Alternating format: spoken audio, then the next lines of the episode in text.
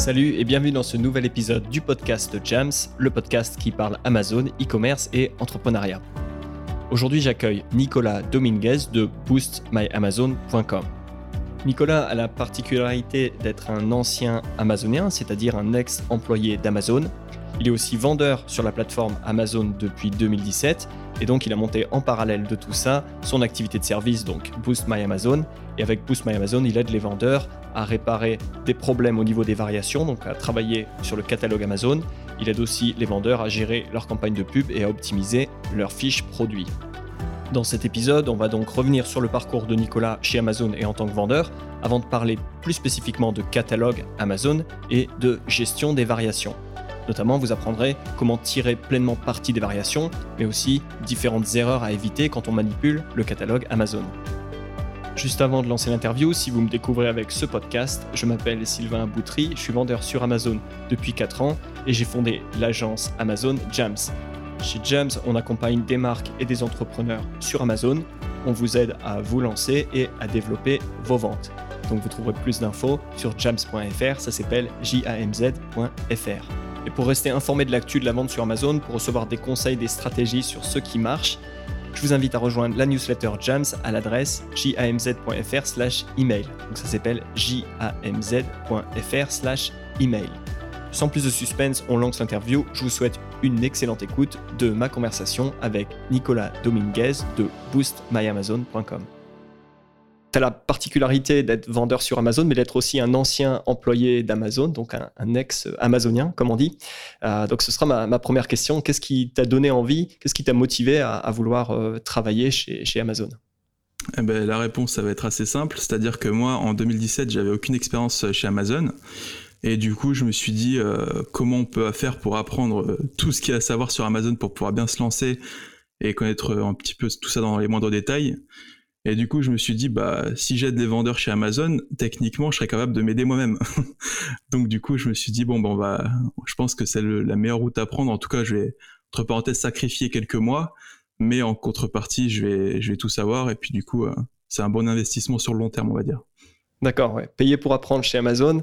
Donc, euh, ton, ton, rôle chez Amazon, effectivement, c'était de, d'aider euh, des vendeurs qui, qui, ont des problèmes avec leur catalogue. Et c'est aussi le moment euh, où tu as commencé à vendre sur Amazon Puisque quand tu étais chez Amazon à Barcelone, tu as, commencé à, être vendeur euh, toi-même. Ouais. Ma question suivante, ce sera euh, comment est-ce que ça s'est passé, ce, lancement d'activité sur Amazon en, parallèle? Alors, chez Amazon, c'était de façon très, très basique, c'est-à-dire que j'avais pas encore fait de, de PL, de, donc Private Label. J'étais encore au stade de online arbitrage. C'est-à-dire que j'achetais des produits, donc euh, pour pas citer AliExpress, pour revendre euh, en dropshipping euh, directement sur Amazon. Donc c'était pas encore du FBA ni, rien du tout.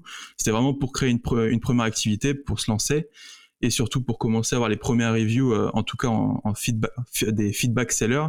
des sellers, je ne sais pas comment, dans quel sens on le dit, mais c'est leur feedback, des évaluations vendeurs, ouais. Ouais, c'est ça et donc pas des product reviews parce que comme je dis, euh, je vendais des produits en online arbitrage, donc il y avait vraiment aucun intérêt pour moi à garder ces reviews. Mais par contre, euh, toutes les reviews qui me permettaient à moi à faire grossir mon compte en tant que vendeur, après ça m'a permis euh, également de pouvoir plus souvent avoir la buy box, etc. Donc donc c'était quand même bon à prendre.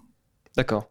Donc, euh, quand tu faisais comme ça de, la vente euh, sur Amazon en parallèle d'un travail salarié à temps plein chez Amazon, est-ce que c'est quelque chose dont tu parlais avec tes collègues typiquement ou est-ce que, au contraire, tu étais plutôt discret sur ton activité euh, sur Amazon? Alors, donc oui, j'étais quand même un peu discret, c'est-à-dire qu'il n'y a pas tout le monde qui était au courant.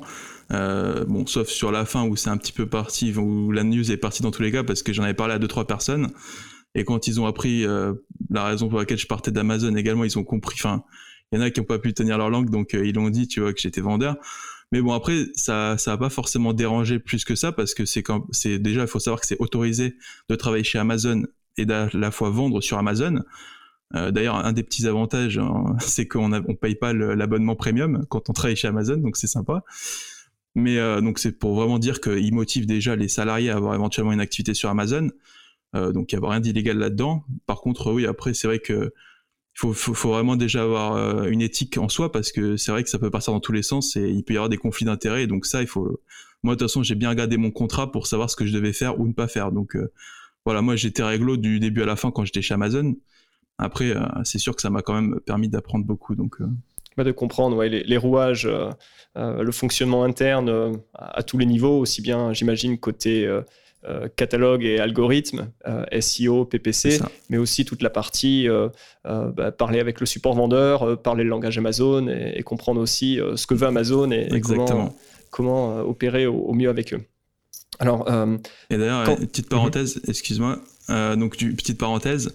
Euh, donc, en fait, ce que je voulais dire, c'est que, en effet, comme tu parles du, du langage euh, communiqué avec le seller support, euh, c'est assez drôle et paradoxal. C'est-à-dire que moi, je devais moi-même communiquer avec le, le, support vendeur parce que quand j'étais chez Amazon euh, et que j'avais mon activité qui commençait à tourner, j'étais quand même obligé d'ouvrir des cas. donc, en fait, c'était mes collègues qui traitaient mes propres cas, quoi, parce que je pouvais pas forcément traiter mes cas, tu vois. Donc, c'était une petite anecdote assez drôle. C'est marrant. Ouais, bah en effet. Donc, tu as, vraiment vu les, deux côtés euh, de l'interaction. Donc, c'est quelque chose dont on va parler parce que c'est euh, quand même très intéressant. Donc, quand tu étais chez Amazon, au début, tu as fait du online arbitrage. Ensuite, tu as lancé une marque en private label. On va revenir un petit peu après euh, sur le, private label. Mais donc, finalement, tu as quitté Amazon pour aller travailler dans une autre boîte qui s'appelle National Pen. Et, là aussi, tu as travaillé à lancer leur, leur compte Amazon. Est-ce que tu peux expliquer un peu ce que tu ce que as fait chez National Pen? Alors chez National Pen, je gérais euh, deux choses, euh, mais principalement c'était le PPC, donc pay par click. Euh, et donc en fait, donc ce que j'ai fait chez, National Pen, c'est que premièrement j'ai lancé le compte Amazon au UK parce qu'ils avaient aucune, ils avaient pas du tout de compte Amazon. Donc j'aurais fait un compte, comme on appelle ça, 3P, c'est-à-dire c'est leur centrale, parce qu'il y a également des vendeurs qui décident de vendre avec 1P, donc c'est-à-dire passer par Amazon pour vendre leurs marchandises. Donc nous on est parti sur un compte 3P. Euh, et du coup, euh, en fait, on a, j'ai créé les listings. Donc, euh, c'était, en fait, on a lancé deux produits. Et c'est des très gros produits, c'est-à-dire qu'il y a beaucoup de variations dans ce produit-là parce que c'était des produits donc avec des impressions, c'est-à-dire comme un stylo par exemple où on peut inscrire le nom de l'entreprise et l'adresse. Et donc du coup, bah, en fait, il y avait par exemple 8 couleurs et on les vendait par 50, donc éventuellement par 50, par 100, par 150, etc. Donc pour ce produit-là, par exemple, on avait 200 euh, variations euh, pour un seul et même asine à la base. on va dire un par an asine. Donc du coup, euh, c'était des très gros listings. J'en ai travaillé, j'ai travaillé sur trois. Et en parallèle, je gérais également tout ce qui était Google Ads. Donc je m'occupais de trois pays, principalement la France, l'Allemagne et l'Italie. Mais au total, on avait, on avait 22 pays sur le compte Google AdWords. Donc on avait un très gros budget, plusieurs centaines de milliers d'euros. Je peux pas forcément donner le chiffre exact. Mais, euh, mais voilà, donc ça m'a donné de l'expérience à la fois en PPC et à la fois, euh, on va dire, en gérant une très grosse société sur Amazon, du, moins lancer, euh, lancer les premiers produits, quoi. Alors j'imagine que chez National Pen, bah, ton expérience chez Amazon a, servi, mais il y a une autre activité qui a bénéficié de ton passage chez Amazon, c'est donc Boost My Amazon, donc ton activité actuelle, puisque tu es quelque part le, docteur ou le chirurgien des, des variations sur Fiverr. Donc c'est une activité que tu as lancée en parallèle quand tu étais chez National Pen. Voilà, c'est ça. Donc ça, en fait, je faisais ça en, activité euh, parallèle, hein. c'est-à-dire que mon full-time job, comme on peut dire, c'était National Pen, pardon. Euh, par contre, euh, j'avais cette activité, donc j'ai commencé bah, quasiment à la fin de National Pen, à la fin de mon contrat quasiment. je me suis lancé à faire des, variations sur Fiverr. Et, du coup, je me suis dit, bah, pourquoi pas, parce qu'il y a beaucoup de gens qui savent pas ce que c'est un flat file. quand on leur montre le fichier Excel à première vue, ils vont se dire c'est une machine à gaz une usine à gaz hein, plutôt. et euh, du coup, c'est la, première, la première chose que je me suis dit quand moi-même euh, j'ai vu ce flat file pour la première fois. Euh, mais en fait, quand on essaye de comprendre, c'est pas si compliqué. Il y a une logique derrière. Et je me suis dit, bah, il y a forcément des gens qui vont essayer de, de créer des variations sur Amazon. Donc voilà, peut-être que je peux également proposer ce service. mais là où ça devient intéressant, c'est-à-dire que c'est pas juste un fichier, comme on peut dire flat file, c'est qu'il y a tout un écosystème, on va dire, qui, joue avec la variation, et que ça, je l'ai découvert euh, au, fur et à mesure où je recevais des commandes avec des clients, il y avait des demandes qui étaient très étranges, et qui aujourd'hui euh, font sens, en fait. Donc on pourra en discuter euh, par la suite. Absolument, on va, on va y revenir, parce que c'est quelque chose à, comprendre, c'est qu'il y a énormément de choses qu'on peut faire au travers du catalogue Amazon. On peut vraiment bénéficier on va dire que avoir une bonne compréhension du fonctionnement du catalogue, ça permet de faire beaucoup de choses et de, de même au final développer ses ventes, de, multiplier son, chiffre d'affaires simplement parce qu'on comprend bien euh, les rouages et le fonctionnement euh, d'Amazon. Avant de, parler un peu plus en détail de Boost My Amazon, j'aimerais qu'on revienne sur euh, ta marque en private label. Donc, j'aimerais savoir qu'est-ce qui t'a donné envie de, lancer ce premier produit et comment est-ce que tu as eu l'idée de ce premier produit, de, cette niche voilà, Comment est-ce que tu as lancé ce, premier produit en private label? Ok, donc ce premier produit en private label, je vais pouvoir en parler parce qu'aujourd'hui je le vends plus. Euh, je le vends plus pour une simple et bonne raison, c'est-à-dire qu'il a fondu dans les stocks Amazon et du coup je me suis dit c'était pas forcément très fiable. Alors peut-être qu'on s'y est mal pris aussi en la période où on s'est lancé, c'est-à-dire en été. Mais bon, concrètement, on vendait des, des beef, euh, wrap, donc euh, c'est-à-dire c'est des films alimentaires en, en cire d'abeilles donc euh, produits écologiques et tout ça, très assez rentable parce qu'on pouvait faire x2 largement euh, en profit. Euh, par contre, là où on a rencontré des petits soucis, comme je disais, donc c'est parce qu'on a envoyé notre stock. alors au début, ça marchait très bien, on a eu pas mal de reviews et tout ça. On a commencé à faire des ventes et tout ça, on était très contents. Jusqu'au jour où on a envoyé 150 unités et qu'on a appris deux semaines plus tard que tout notre stock avait fondu et euh, bon, du coup, on a reçu un remboursement, mais on en a profité pour lancer un autre produit par la suite. Donc euh, voilà, comment j'ai commencé? J'ai commencé avec... physiquement fondu. Ah, hein, physiquement fondu. la, cire d'abeille dans les entrepôts Amazon a fondu sous la chaleur et, donc le stock était euh, invendable à cause de et donc Amazon. bon, c'était notre premier produit. Qu'est-ce qui a eu l'idée? C'était ma copine parce que j'ai fait le business Amazon. J'ai commencé et je suis toujours avec ma copine où on gère ça à deux. Euh, d'ailleurs, elle s'occupe plus des pages produits euh, et puis moi je m'occupe du reste. Donc c'est très bien, on est complémentaires là-dessus. Et euh, du coup, ouais, donc donc elle a trouvé l'idée et puis on a on a sourcé tout ça sur le grand site Alibaba que tout le monde connaît. on a fait toutes les étapes, on l'a reçu. Alors nous, on n'a pas voulu l'envoyer directement dans les entrepôts Amazon parce qu'on a on a voulu contrôler la marchandise nous-mêmes. Enfin, voilà, ça faisait plaisir également de, voir le produit qui arrive chez toi. Tu vois, on avait la possibilité de le faire, donc ça nous coûtait pas plus cher de le faire. Surtout qu'après, euh, pour ceux qui connaissent, on peut faire utiliser Amazon avec UPS euh, euh, et du coup, il y a le, transport vers l'entrepôt qui, qui coûte quasiment rien. Donc du coup, voilà, on a, on contrôlé la marchandise, on a tout reçu et puis on s'est lancé avec ce premier produit. voilà, du coup, je pense en termes de questions, je sais pas si j'ai répondu à D'accord, donc voilà pour un, premier produit. Et euh, bah, une fois ce premier produit lancé, qu'est-ce que vous avez fait? Est-ce que vous avez lancé d'autres produits? Est-ce que vous avez euh, étendu la gamme? Comment est-ce que vous avez euh, géré le développement à partir de ce premier produit? Bah alors, on a fait un lancement et on a, on est déjà, on s'est focus sur un produit. on n'avait pas envie de partir dans toutes les directions. éventuellement, on avait des idées de partir sur une autre couleur de, de produits parce que bon c'est en fait pour ceux qui connaissent un petit peu euh, ou d'ailleurs pas du tout en fait le bivrap c'est quelque chose qui permet de recouvrir les par exemple les plats. Donc euh, surtout enfin c'est pas la viande hein, ça va être plutôt des les légumes ou quoi. Donc imaginons on a un saladier on veut garder la salade pour le lendemain et du coup on met ce bivrap par dessus le, saladier et ça conserve bien enfin bien mieux euh, du moins qu'un film plastique et d'ailleurs c'est écolo. Donc en fait nous on voulait partir sur un éventuellement d'autres couleurs donc d'autres designs parce que voilà, nous on avait choisi quatre designs à la base, mais euh, on pouvait en choisir des multitudes et éventuellement pourquoi pas créer nos propres designs. Donc euh, voilà, après le truc c'est qu'on n'avait pas prévu, comme je dis, le, petit souci avec euh, le produit qui fond. ça c'était à peu près quatre mois après le lancement. On avait déjà collecté une vingtaine de reviews sur Amazon. on avait des ventes organiques qui commençaient à rentrer parce que bon voilà, au début au lancement on avait dû investir sur le produit, mais assez rapidement on va dire on avait commencé à avoir beaucoup de ventes organiques. Euh, mais bon, du coup, on a vendu tout le stock et quand on en a acheté, on, en fait, c'est là où on a eu le souci. Donc, en fait, à la première, euh, au premier, euh, on va dire, restockage, ça nous a directement coupé l'envie de continuer ce produit. Donc, c'est pour ça qu'on après, on est parti sur d'autres produits qui, d'ailleurs, on vend toujours aujourd'hui. Donc, donc voilà. Donc là, ce produit-là, c'était, on va dire, le démarrage. Ça nous a permis vraiment d'apprendre beaucoup de choses. Bah, on a pu avoir notre A content et tout ça parce qu'on avait fait enregistrer notre marque au préalable. Donc c'était vraiment sympa. Euh, mais bon, voilà, du coup, c'est vraiment un produit, on va dire, test qui nous a permis euh, d'aujourd'hui de rebondir avec d'autres produits euh, chez Amazon, quoi.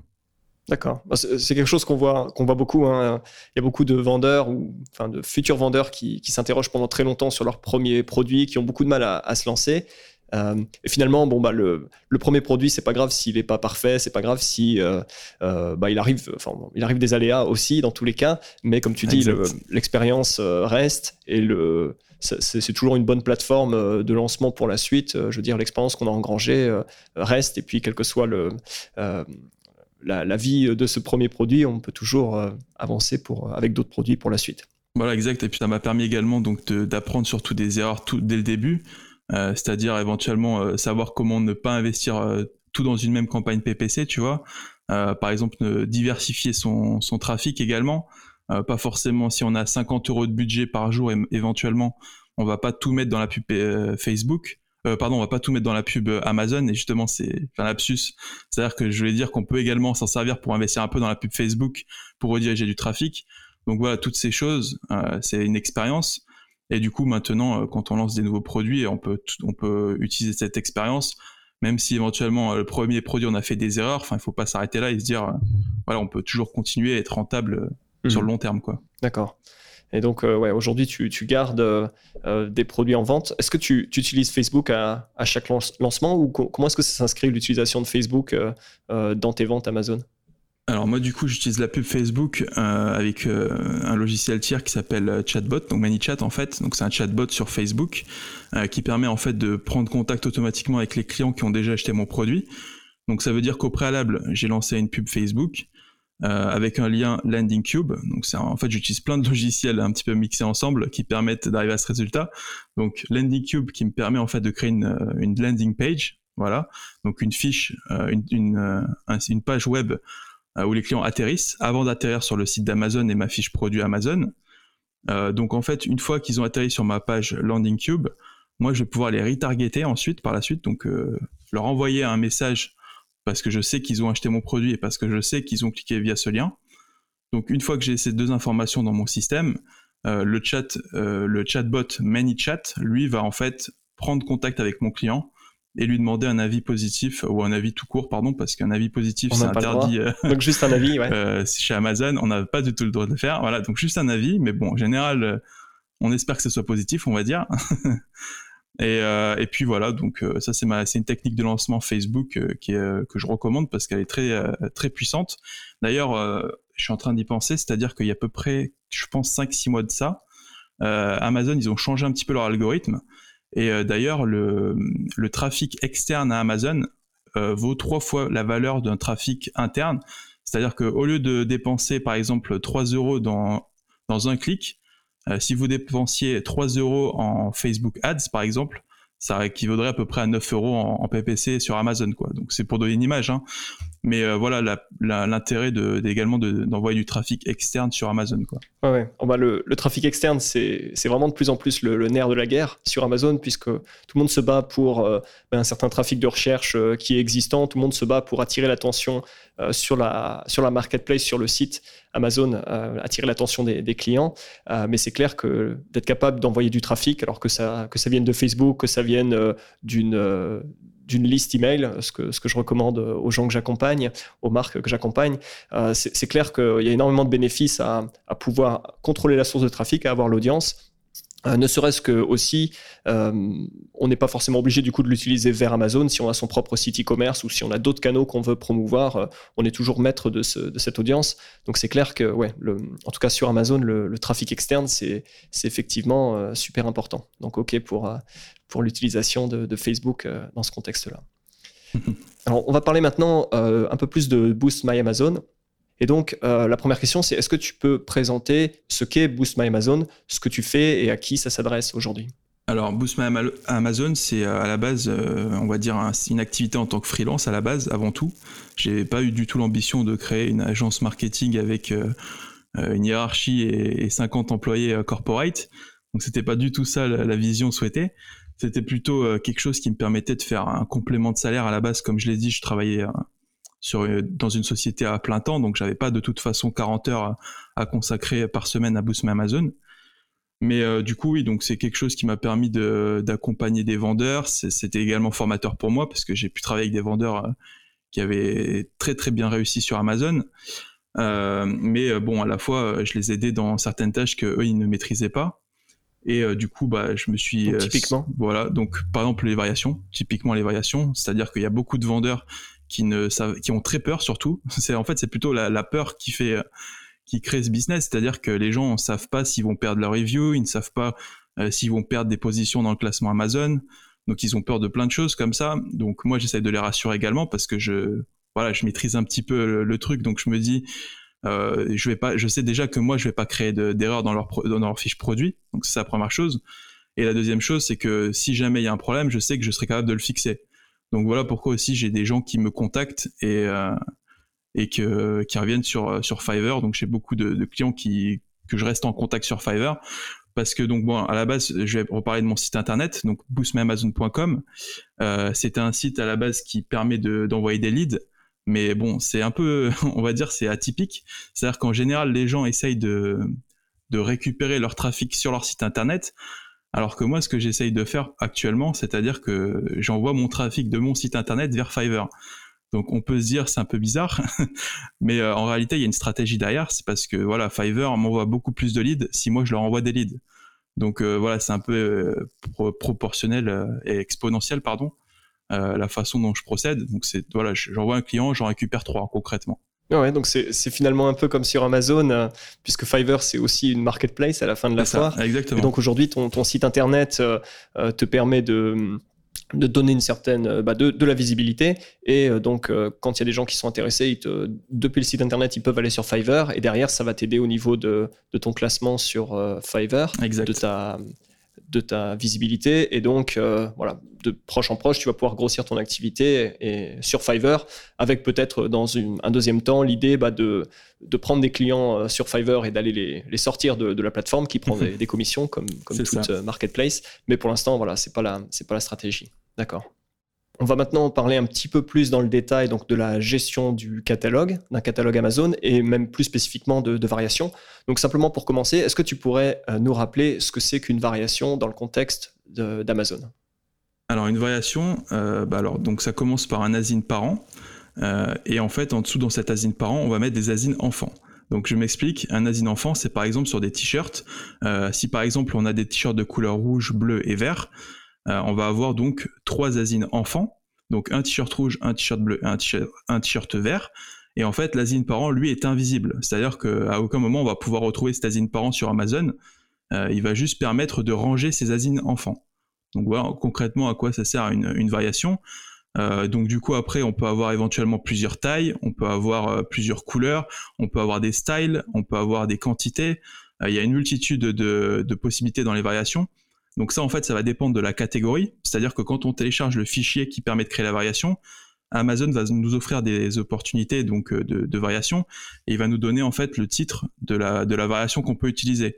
Donc par exemple, si on vend du high tech, euh, voilà, du high tech, par exemple, on vend une télé, on va pas forcément avoir toutes les mêmes euh, variations possibles que quand on vend par exemple des t-shirts. Donc voilà, ça c'est un petit truc à savoir parce que souvent les vendeurs par exemple vont me demander est-ce qu'on peut avoir une variation avec la matière du produit? Par exemple, ils veulent euh, une variation pour mettre cuir, euh, tissu, etc. Et en fait, suivant la catégorie, des fois, je leur dis, bah, malheureusement, on ne peut pas utiliser exactement euh, ce type-là de variation. Mais par contre, on va jouer un petit peu avec les, styles, les variations disponibles. Et on va, par exemple, utiliser une color variation, donc une variation de couleur, en fait.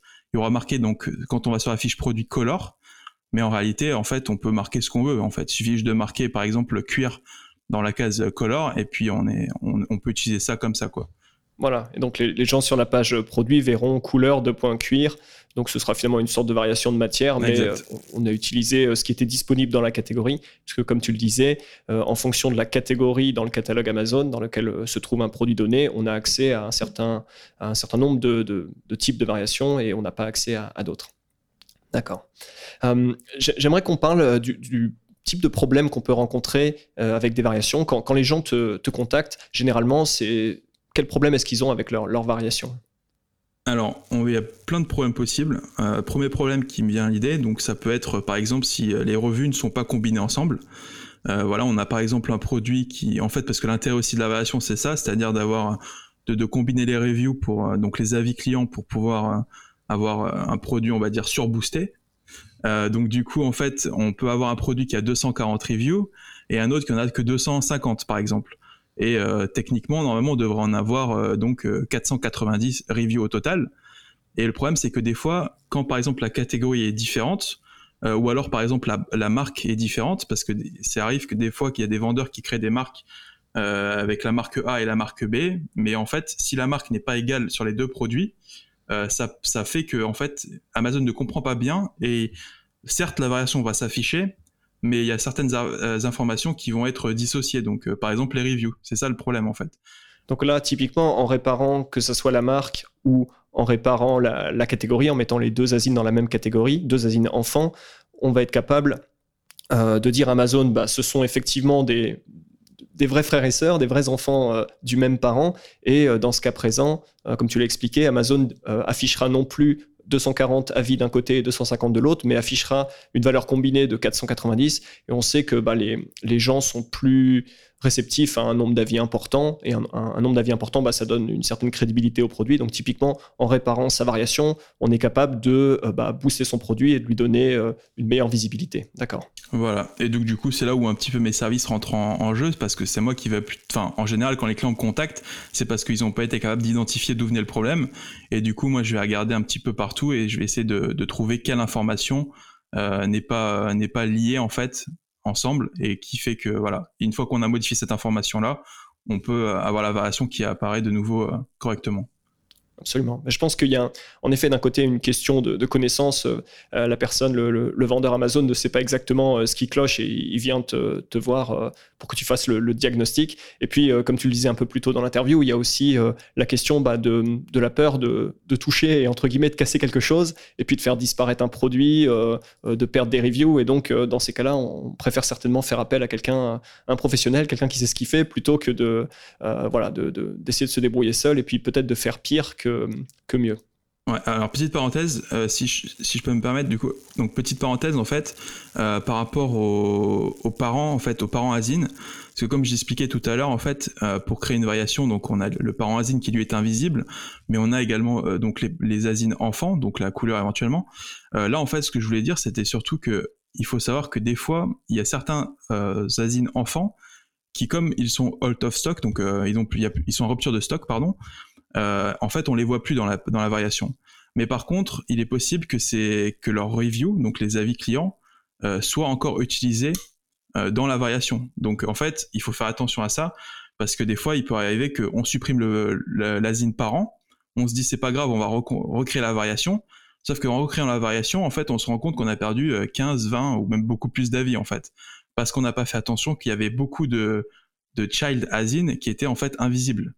Donc ça, c'est également quelque chose que des fois, moi, je m'amuse à, on va dire, à retrouver en fait les pièces manquantes pour comprendre en fait où est-ce qu'on a perdu des reviews et comment faire pour les rajouter à nouveau. Donc euh, voilà, ça c'est un petit détail, mais qui fait, qui a toute son importance euh, dans les avis clients énormément d'importance puisqu'on sait bah, la difficulté euh, grandissante d'ailleurs de, récupérer des avis. Donc c'est sûr que si on, manipule euh, euh, son catalogue, qu'on fait une erreur et qu'on perd des reviews, des avis clients, c'est toujours, c'est toujours gênant. Donc ok, c'est bon à savoir. Est-ce qu'il y a, d'autres intérêts, d'autres opportunités auxquelles on peut penser Je veux dire, grâce à une bonne gestion d'un catalogue, est-ce qu'on peut être capable de trouver bah, des, gains potentiels qui auraient un impact sur les ventes? Oui, bien sûr. Donc là, en fait, euh, moi, ce qui me vient à l'idée tout de suite, c'est par exemple quand on fait un lancement de produit. Euh, d'ailleurs, euh, quand je travaillais anciennement dans, une société qui s'appelait PetSafe, je m'amusais justement à trouver les meilleures combines pour pouvoir lancer des nouveaux produits. Et du coup, en fait, on peut se servir éventuellement d'un produit gagnant.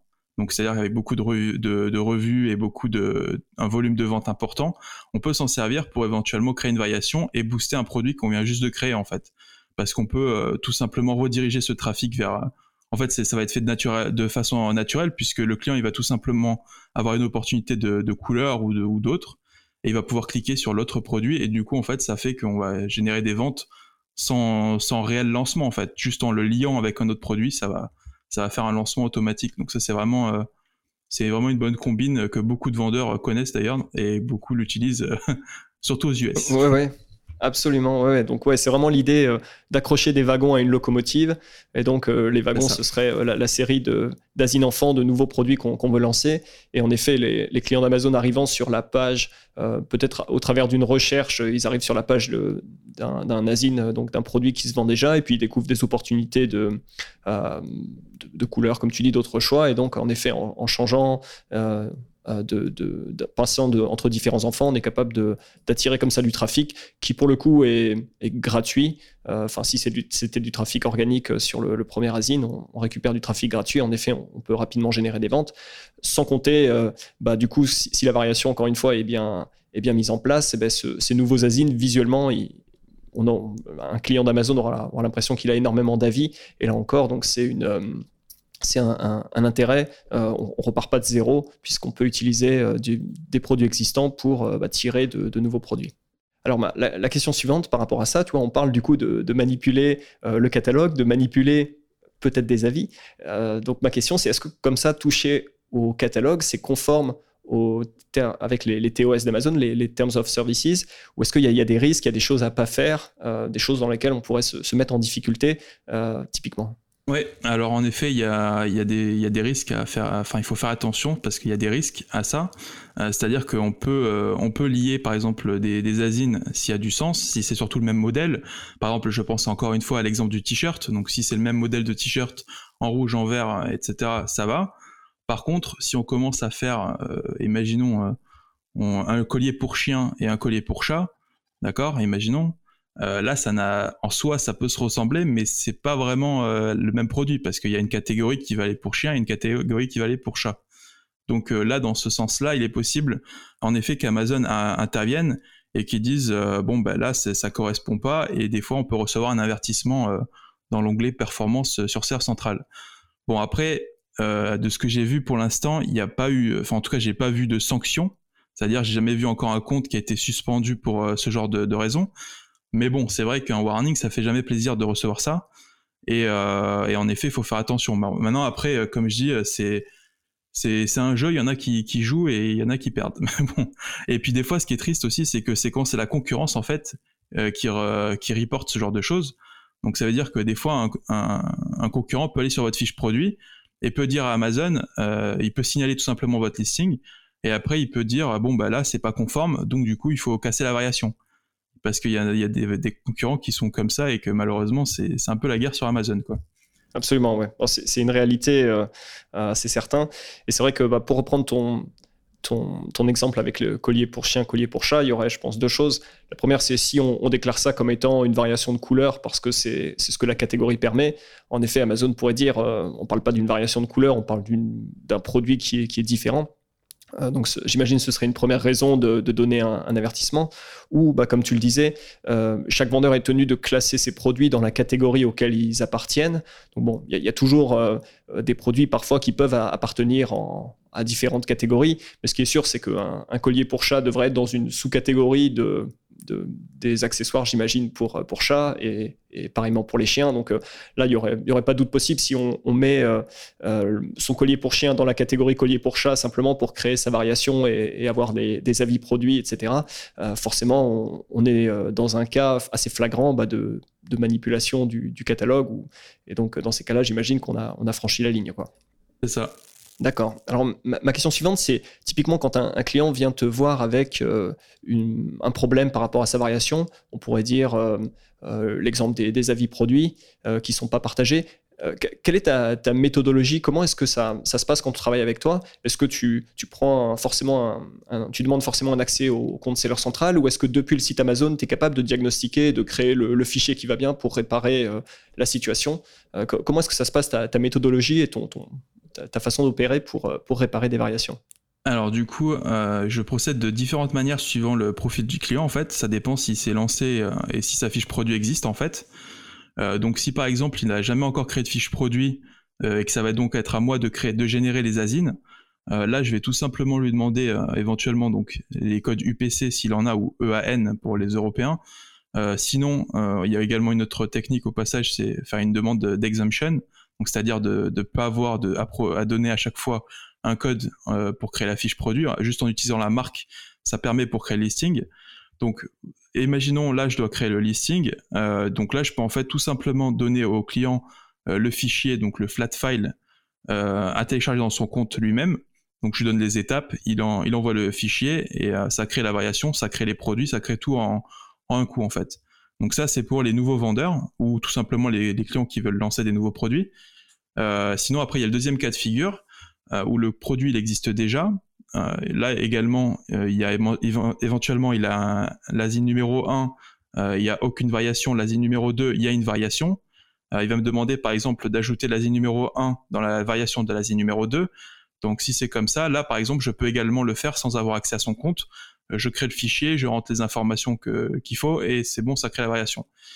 et après, il y a le troisième cas de figure où là, en effet, c'est un peu plus complexe. Il peut y avoir des problèmes de catégorie, il peut y avoir des problèmes de marque, il peut y avoir des problèmes d'image, plein de plein de problèmes. Et donc là, en effet, je vais souvent, enfin, je vais demander un accès en tant qu'utilisateur secondaire sur le compte Amazon avec juste des permissions de modifier le stock et de télécharger des fichiers moi-même. Et puis à partir de là, en fait, je vais, je regarder, je vais analyser tous les asines et je vais essayer de comprendre d'où vient le problème. Et puis voilà. Donc ça, j'ai plusieurs façons d'opérer, mais euh, chaque, chaque cas est spécifique en fait euh, aux besoins du client. D'accord, ouais. Suivant bah ouais, le, niveau euh, de la demande, la nature de la demande et puis la, complexité de la variation typiquement à, traiter.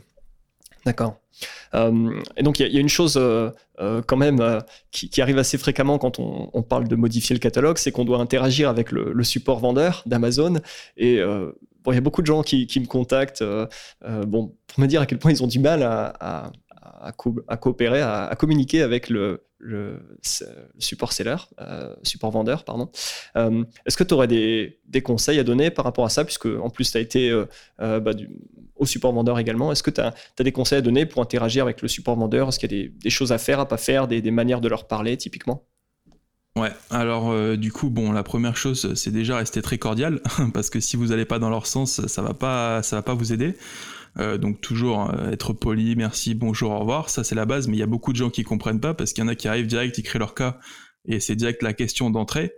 Donc euh, bon, moi, quand j'y travaillais, ça me dérange, je travaillais à 100% efficacement, on va dire. Donc c'est-à-dire que je répondais à toutes les demandes des clients, mais je sais qu'il y a des collègues éventuellement qui vont pas s'ils sont bien lunés, ils vont ou pas vous aider en fait.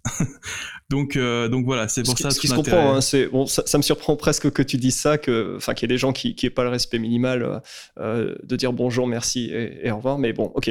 donc oui, bien sûr, être, être cordial, j'imagine que c'est voilà. c'est avec toute interaction humaine et pas oublier qu'il y a des humains au support vendeur Amazon. voilà, ça, c'est certain. D'accord. Donc ça c'est la base. Bon maintenant après pour du concret, en effet utiliser les bons termes ça joue énormément. Euh, par exemple, si on veut, euh, si on veut euh, séparer une variation, il y a un terme qui s'appelle le split asine.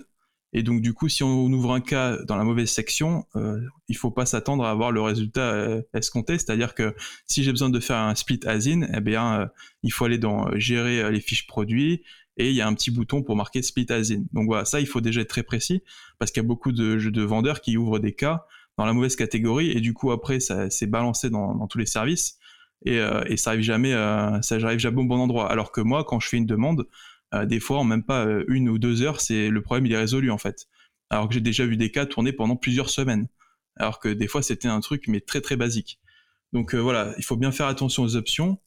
Et enfin, après aussi, ce que je peux recommander, mais bon, faut pas en abuser non plus, parce qu'après on peut vous enlever l'option. Mais par exemple, quand c'est un problème vraiment urgent, il y a la petite case quand vous ouvrez le cas qui demande si c'est un, problème urgent. Et si on, coche cette case, en fait, euh, le support vendeur Amazon, il est obligé de revenir vers vous d'ici une heure. Donc, euh, voilà, ça c'est la base. Par contre, après, il est possible euh, que des fois, quand ils reviennent vers vous, ils vous disent simplement votre cas a été remonté à l'équipe technique.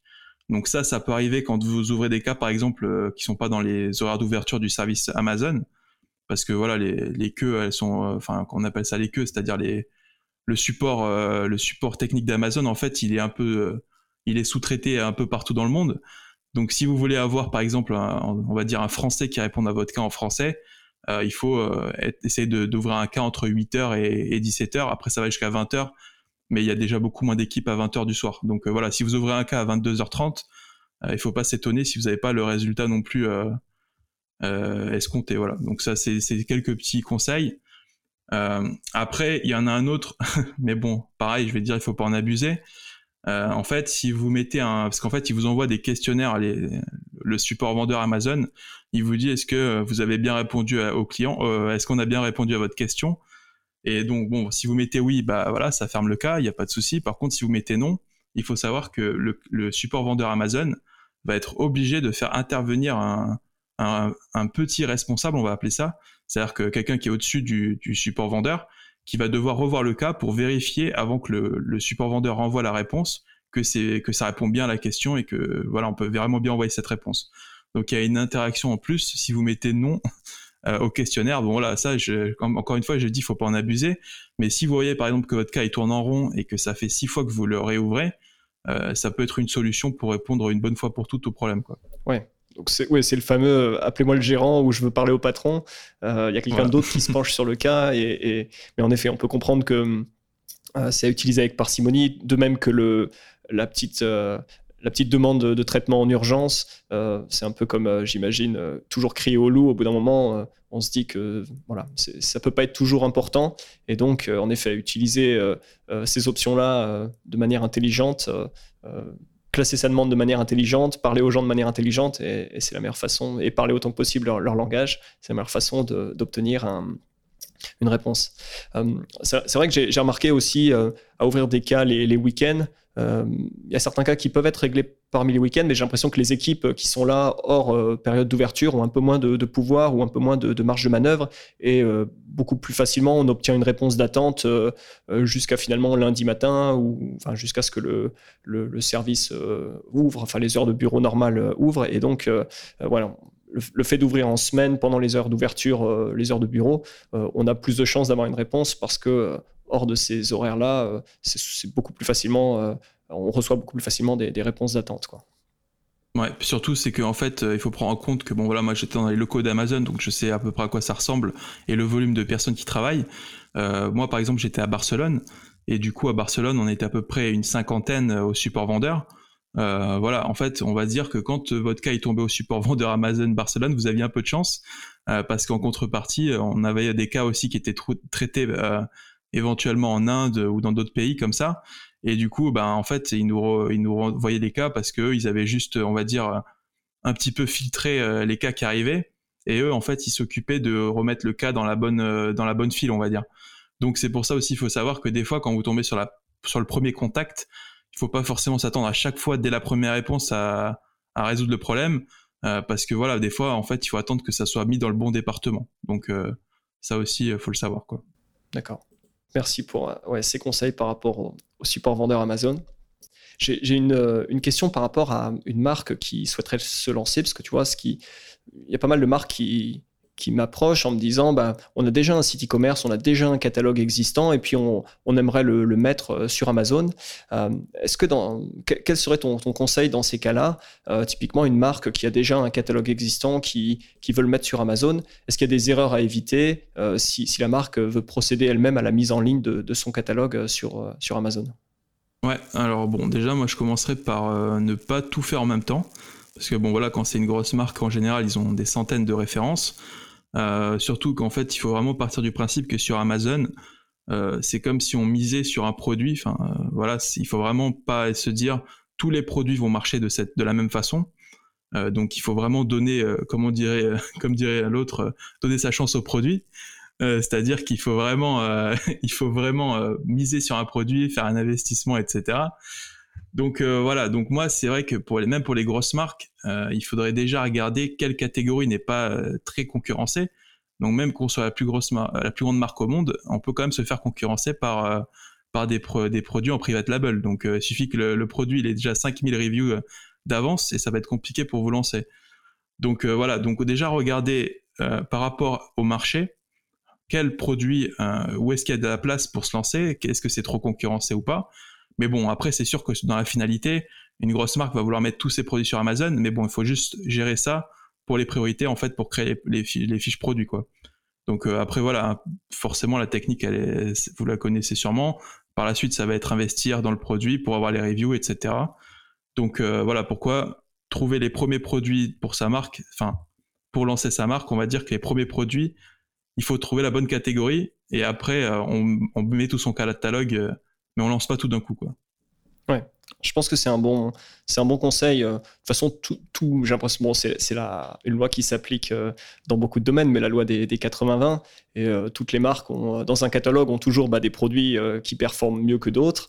Et en effet, partir de ces, produits gagnants sur des canaux qui seraient hors Amazon et, et regarder bah, quelle est la situation dans une catégorie donnée.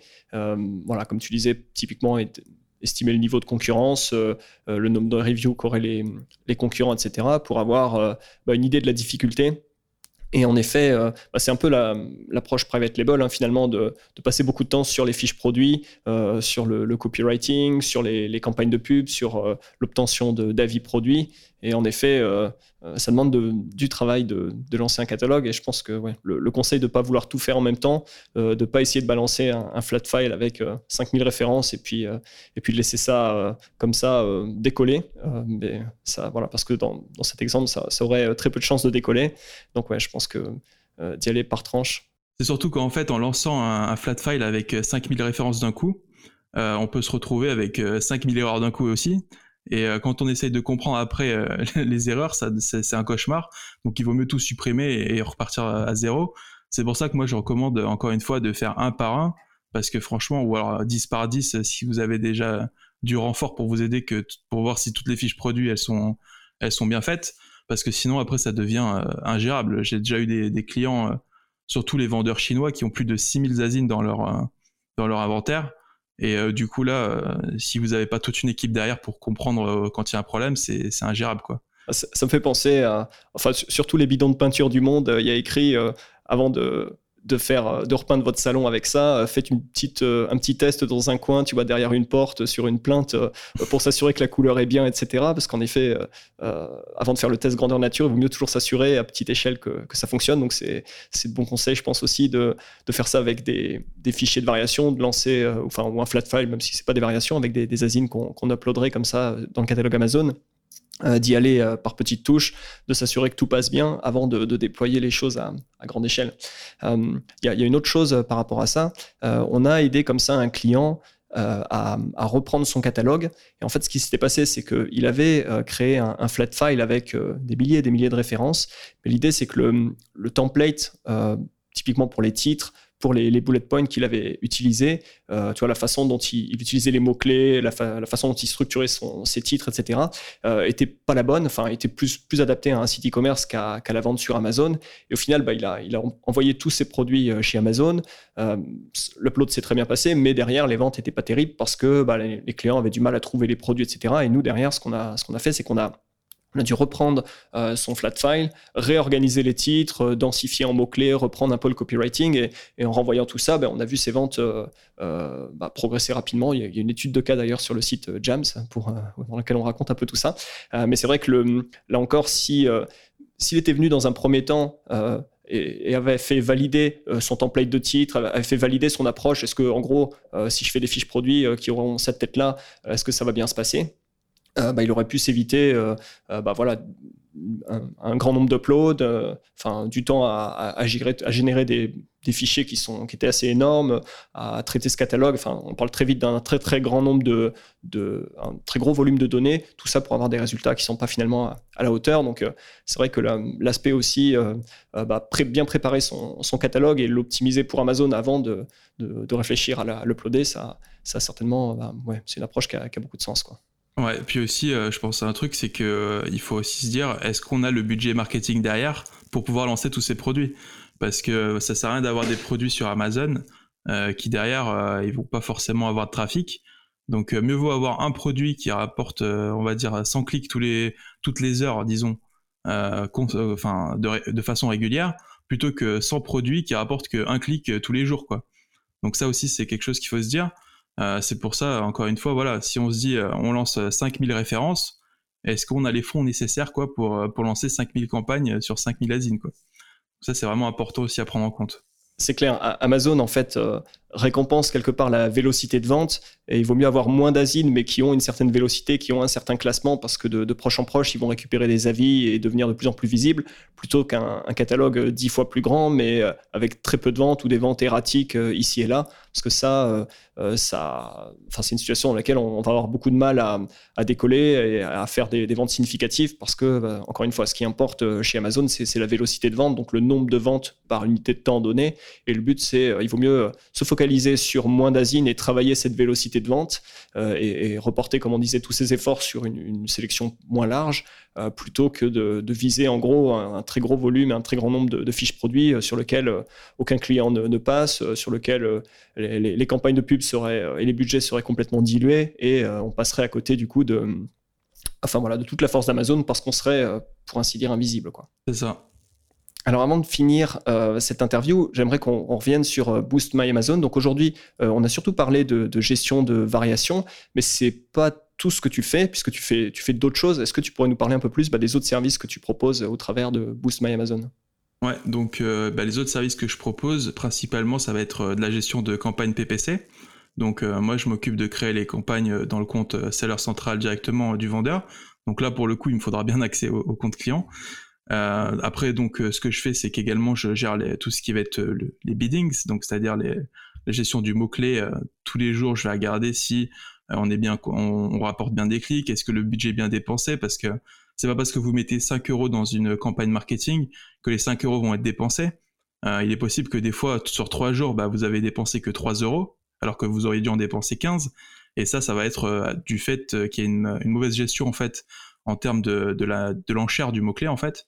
Donc c'est pour ça que voilà, moi j'offre ce service également euh, parce que j'ai quand même une expérience également en gestion euh, PPC, comme j'expliquais plus tôt. Euh, j'avais travaillé chez National Pen avec des, gros budgets, donc je sais un peu ce que c'est.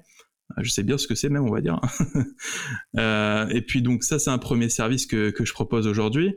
après, j'ai d'autres services comme par exemple l'optimisation de fiches produits. Donc là, moi, j'utilise des logiciels comme Helium 10 et Jungle Scout pour pouvoir trouver les mots-clés, faire une analyse du marché, regarder les concurrents, euh, regarder qu'est-ce qui a fonctionné comme titre, etc. Et puis après, moi, je crée euh, moi-même la fiche produit. Euh, donc là, je travaille en, étroite collaboration avec ma, copine d'ailleurs qui m'aide à, faire, à réaliser les, fiches produits. Donc on est un petit peu à deux là-dessus. donc, donc voilà, ça c'est les, services actuellement que j'offre sur Fiverr. Après, c'est vrai que je pense que j'ai un autre service en tête que, que, je pense lancer d'ici peu de temps.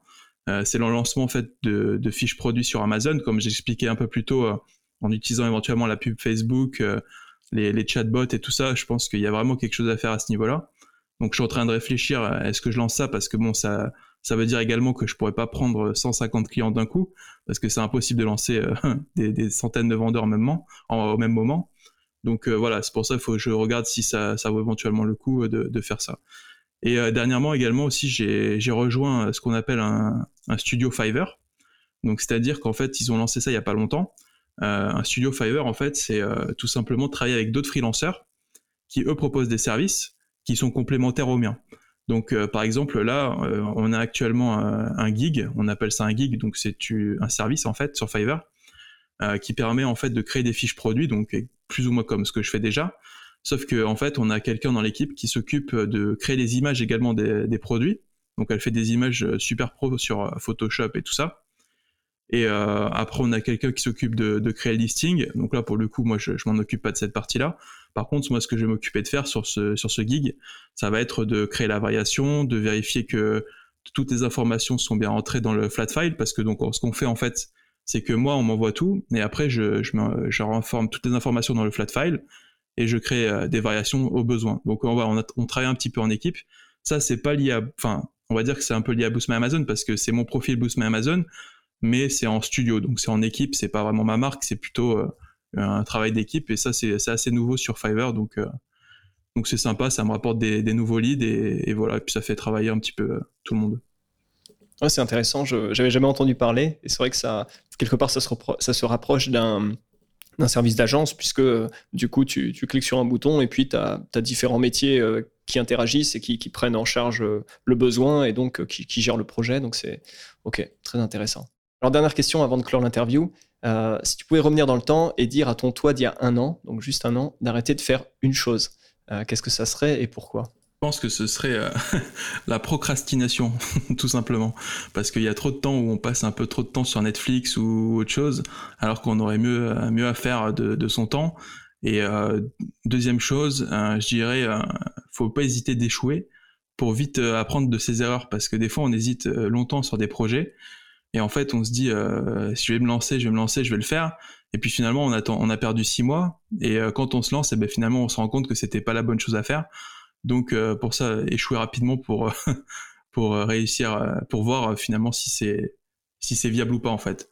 Donc ça, c'est applicable également sur Amazon. si on a une idée produit, mieux vaut essayer de la faire en petite quantité plutôt que se dire plutôt que de se dire je vais je vais économiser 10 000 euros pour avoir un stock énorme et concurrencer tout le monde euh, mieux vaut essayer avec un, petit budget, éventuellement 500 euros, avoir quelques unités et voir si c'est viable ou pas quoi. Donc euh, ouais, ça c'est deux conseils que je me donnerais si je pouvais revenir un peu en arrière. Ouais, super. Super conseil, ouais. Effectivement, c'est vrai n'y euh, a pas forcément d'avoir besoin d'avoir beaucoup de moyens pour se lancer sur Amazon. Il n'y a pas forcément besoin de, chercher à faire énormément de rentabilité sur un premier lancement, une première commande de, produits, euh, puisque l'idée derrière un, tout premier lancement et, un, tout nouveau projet, euh, l'objectif, c'est vraiment d'engranger de, l'expérience et de comprendre et de faire des erreurs euh, plutôt que de chercher à tout prix à, voilà, se mettre la pression par rapport à un résultat. Euh, je pense que c'est vraiment un, excellent conseil. Super. Nicolas, on en arrive à, la fin de cette interview.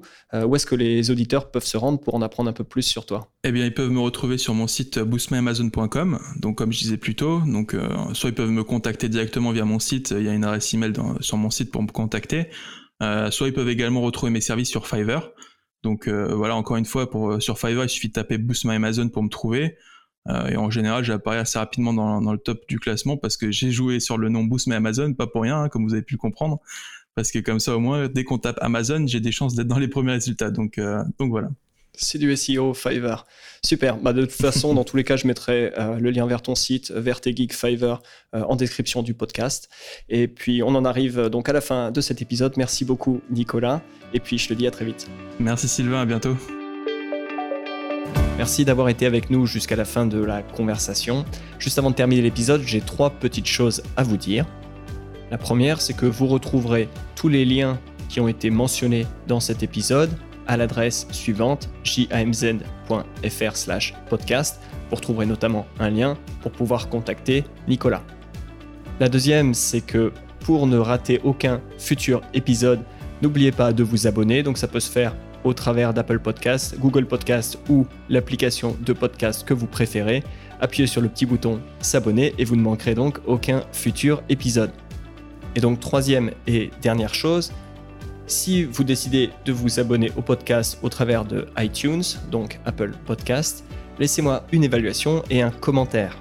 D'un côté, ça aide pour le référencement du podcast, mais aussi ça me permet bah, de savoir ce que vous pensez euh, de ces épisodes et ça me permet aussi du coup de vous proposer un contenu toujours plus intéressant. Je vous remercie de votre attention et je vous dis à très vite pour un prochain épisode. Ciao